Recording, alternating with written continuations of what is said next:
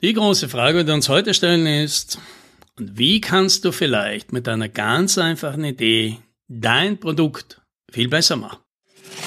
Hallo und herzlich willkommen bei 10 Minuten Umsatzsprung, dem Podcast für IT-Unternehmen, bei dem es um Wachstum, Vertrieb und Marketing geht. Mein Name ist Alex Rammelmeier und ich freue mich, dass Sie dabei sind.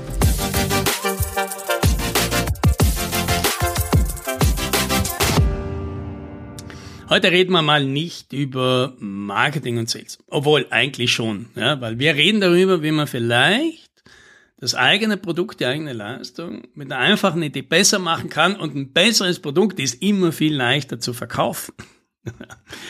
und worum geht's? Ja, Hintergrund ist, es gibt ja auf unserer Webseite neben Videos und Artikeln gibt es so eine Sektion, die heißt Pinwand. Und was wir dort machen ist, wir veröffentlichen die erfolgreichsten Social Media Posts, die ich mache, dort noch einmal. Das heißt, ich poste ja regelmäßig auf LinkedIn zwei, dreimal die Woche und schaue dann nach, welche dieser Beiträge waren die beliebtesten. Ja, das unterstützt ja LinkedIn, kann man ja schön nachschauen.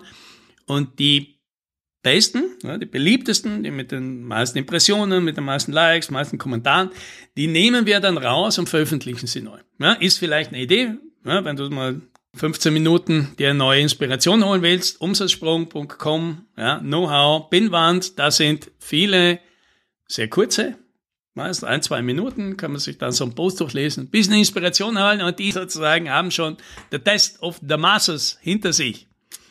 So, und überraschend war ich, deswegen mache ich diese Analyse auf LinkedIn in regelmäßigen Abständen und letzte Woche eben erneut.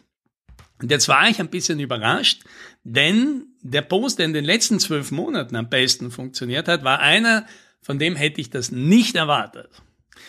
Und Inhalt dieses Posts war, dass ich mal das hinterfragt habe, dass sich in unserer Branche so viele über Excel aufregen. Ja, weil wie schaut das aus? Ja, die meisten kommen und wollen ja natürlich irgendwelche Sachen, Workflows digitalisieren, Arbeitsabläufe digitalisieren. Das Problem ist, die Daten liegen in irgendwelchen Excels der Mitarbeiter. Und das ist natürlich, ja, verstehe ich, dass man sie da rauskriegt und in eine Software reinkriegt und miteinander verknüpft und so ist alles schwierig. Vor allem, weil ja diese ganzen Excel-Informationen nie mit dem Gedanken gebaut wurden, dass sie ja irgendwann einmal verknüpft werden sollen und ausgetauscht werden sollen, sondern jeder Mitarbeiter, jede Mitarbeiterin hat irgendwann das Bedürfnis gehabt, Informationen in irgendeiner Weise zu sammeln und zu strukturieren und hat das eben in einem Excel gemacht. Ja, und irgendwann steht man eben vor der großen Aufgabe, das alles zu konsolidieren. Und dann ist es natürlich schnell, dass man dieses Excel da halt äh, verteufelt oder sich lustig macht darüber. Und was ich mit meinem Post anregen wollte, ist, vielleicht können wir uns ja umgekehrt mal Gedanken darüber machen, ja, warum sind denn so viele Informationen in den Excels? Wieso benutzen denn so viele Leute dieses Excel? Weil wenn man sich das anschaut, ja, die, ich weiß jetzt nicht wie viele, aber ich, ich bin mir sicher, ein ganz großer Teil der Excel-Sheets dieser Welt enthält keine einzige Formel. Das heißt, der Zweck, wofür dieses Tool gemacht wurde, eine Tabellenkalkulation zu sein, der, der ist ja nicht der Hauptzweck, mit dem es verwendet wird, sondern die meisten Leute verwenden es einfach, um dort ihre Informationen zu organisieren egal was. Ja? Und ich kann das gut nachvollziehen, denn dieses Werkzeug, das ist einfach sehr angenehm. Das ist so wie eine Leinwand. Man macht das auf und man kann überall hinmalen, man kann überall hinklicken. Das ist nicht, da ist man nicht an eine Struktur gebunden und an einen Fluss, wie das beim Word zum Beispiel auch ist, sondern man kann einfach überall hinschreiben und man kann das dann rumschieben und man kann das ganz einfach grafisch aufmutzen und das Ding nimmt einem alles Mögliche ab. Also wenn man die Kalendermonate braucht, muss man nur Jänner und Februar schreiben, dann macht es die anderen schon selbst und dann kann man schön sortieren und alles Mögliche. Ist wirklich ein tolles Tool. Und ich glaube, das ist der Grund, warum die meisten dieses Tool verwenden, um Informationen zu organisieren, weil es so einfach ist, weil es so eine gute Nutzererfahrung ist, weil man sehr flexibel ist und einfach was tun kann. und nicht eben eingesperrt ist und sich nach den Gedankengängen und den Arbeitsweisen von anderen richten muss. Ja, und das war der Punkt. Und ich bin mir nicht sicher, wie viele diesen Punkt, den ich da machen musste, aus dem Post rausgezogen haben, weil da gab es natürlich Argumente über alles Mögliche. Aber mein Punkt war, vielleicht wäre es eine gute Idee, sich Anleihen daran zu machen, was macht denn Excel richtig, damit es eben so beliebt ist. Und vielleicht kannst du in deinem Tool ja auch was machen, das in die Richtung geht, damit dein Tool einfach auch beliebter wird, weil es einfacher ist, weil die Leute es gerne benutzen. Ja, und jetzt hat sich jemand bei mir gemeldet und gesagt, hey, das finde ich super, was du da geschrieben hast und vielleicht darf ich dir mal meine Idee vorstellen und vielleicht hast du auch ein paar Ideen wie du uns bei dem Sales äh, von unserem Tool helfen kannst. Und dann haben wir uns einen Termin ausgemacht und diese Person hat mir dieses Tool jetzt vorgestellt. Und das Bemerkenswerte für mich war, die haben das wirklich sehr wörtlich genommen. Ja, also die haben das jetzt nicht wegen meinem Post gemacht, die haben das schon vorher gehabt. Ja. Die haben eine Planungssoftware gemacht und als Frontend haben sie einfach wortwörtlich Excel benutzt. Das heißt, die haben niemanden dazu quasi verknackt, man muss ihr Tool benutzen und die Daten dort eingeben, sondern einfach gesagt, du nimmst einfach dein Excel, wie du es immer schon benutzt hast. Wir holen uns die Informationen aus deinem Excel raus, kalkulieren die irgendwie neu, das Ergebnis spielen wir dir wieder ins Excel zurück. Und ich fand das so eine coole Sache. Und ich habe die Person jetzt nicht gefragt, ob ich den Inhalt dieses Gesprächs für diesen Podcast verwenden würde, aber deswegen mache ich jetzt ein Beispiel. Ja, das ist nicht das, was wir machen, aber damit es vielleicht einfach plakativ hast. Ja, stell dir mal vor, du hast ein Übersetzungsbüro, ja, bietest viele Sprachen an und da hast du jetzt unterschiedliche Qualitätsstufen und manche sind halt auf technische Texte spezialisiert und so weiter. Und jetzt hast du Mitarbeiter und jetzt hast du natürlich Freelancer und du kriegst jetzt viele Aufträge rein. Und du hast ja wahrscheinlich klein angefangen, ja, und das ist immer größer geworden, jetzt wird das schon unübersichtlich. Und jetzt denkst du dir mal, boah, diese Zuteilung, die ist wirklich aufwendig und schwierig, vielleicht gibt's da nicht was. Und jetzt hast du aber natürlich alle diese Informationen wahrscheinlich in einem Excel. Ja, da hast du damit angefangen. Ja, hast deine Mitarbeiter da rein, die Kompetenzen und die Kunden und die Aufträge und so weiter. Alles ist jetzt in irgendwelchen Excels da drin oder in einem Excel mit vielen Blättern. Und jetzt geht dieses Unternehmen her und sagt einfach, erklär mir mal deine Regeln, wie du es gerne hättest, die Zuteilung. Dann zeigst mir dein Excel.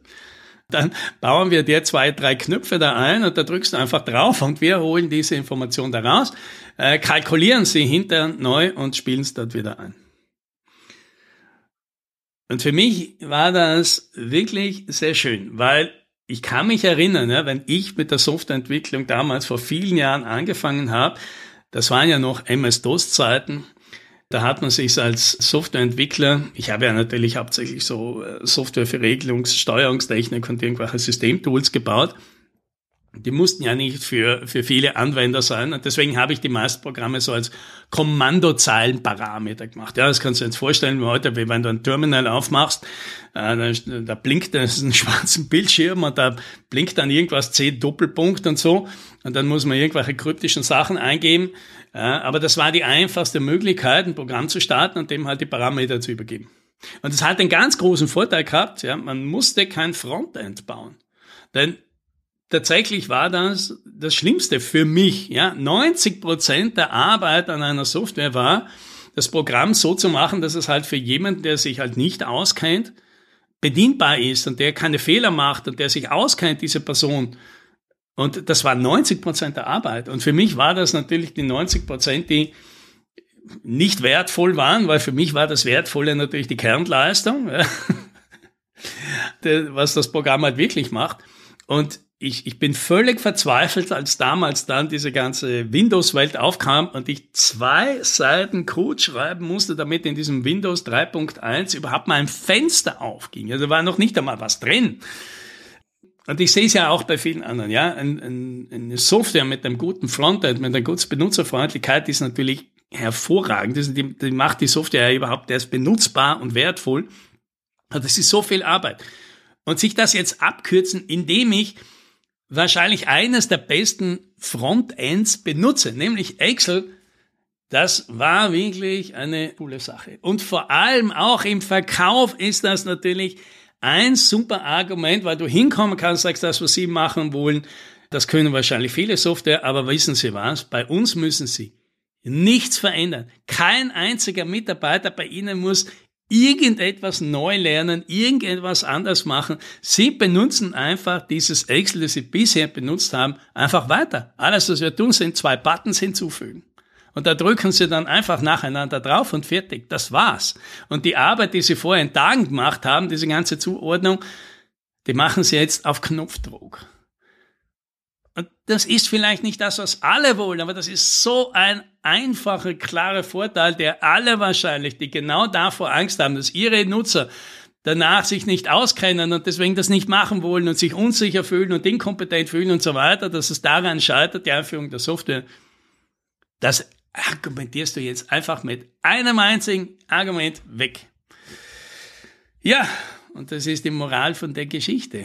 Ja, vielleicht, ja, vielleicht gibt's einfach einen ganz einfachen Kniff, in einem Ding noch einmal drüber nachzudenken und einmal hier diese Glaubenssatz, man muss das Frontend anders machen, weil sonst wird es natürlich hinten schwierig. Weil klar, ja, ich verstehe schon, wenn ich Excel als Frontend habe, dann kann ich den User nicht kontrollieren. Der kann natürlich potenziell Dinge machen, die in meiner Software nicht vorgesehen sind. Das ist natürlich ein Risiko, ja. Da muss man natürlich schauen, wie man Wege drumherum findet. Aber auf der anderen Seite mache ich dafür die Dinge so, wie die Leute sie haben wollen. Und dann fällt mir danach Marketing und Sales ganz einfach, weil ich habe einfach ein unglaublich starkes Argument. Und das reicht. Nicht für alle, aber für viele.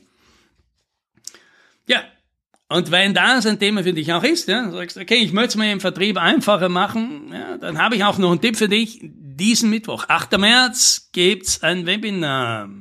Das Value Pricing System. Das heißt, wie mache ich systematisch aus unbekannten Value Pricing Kunden von vorne bis hinten erkläre ich in einem Online-Training, AK Webinar, in 30 Minuten. Ja, wenn es dich interessiert, schau vorbei. Anmeldung auf umsatzsprung.com. Da findest du es. Und dann sehen wir uns vielleicht. Und das wünsche ich dir. Happy Selling!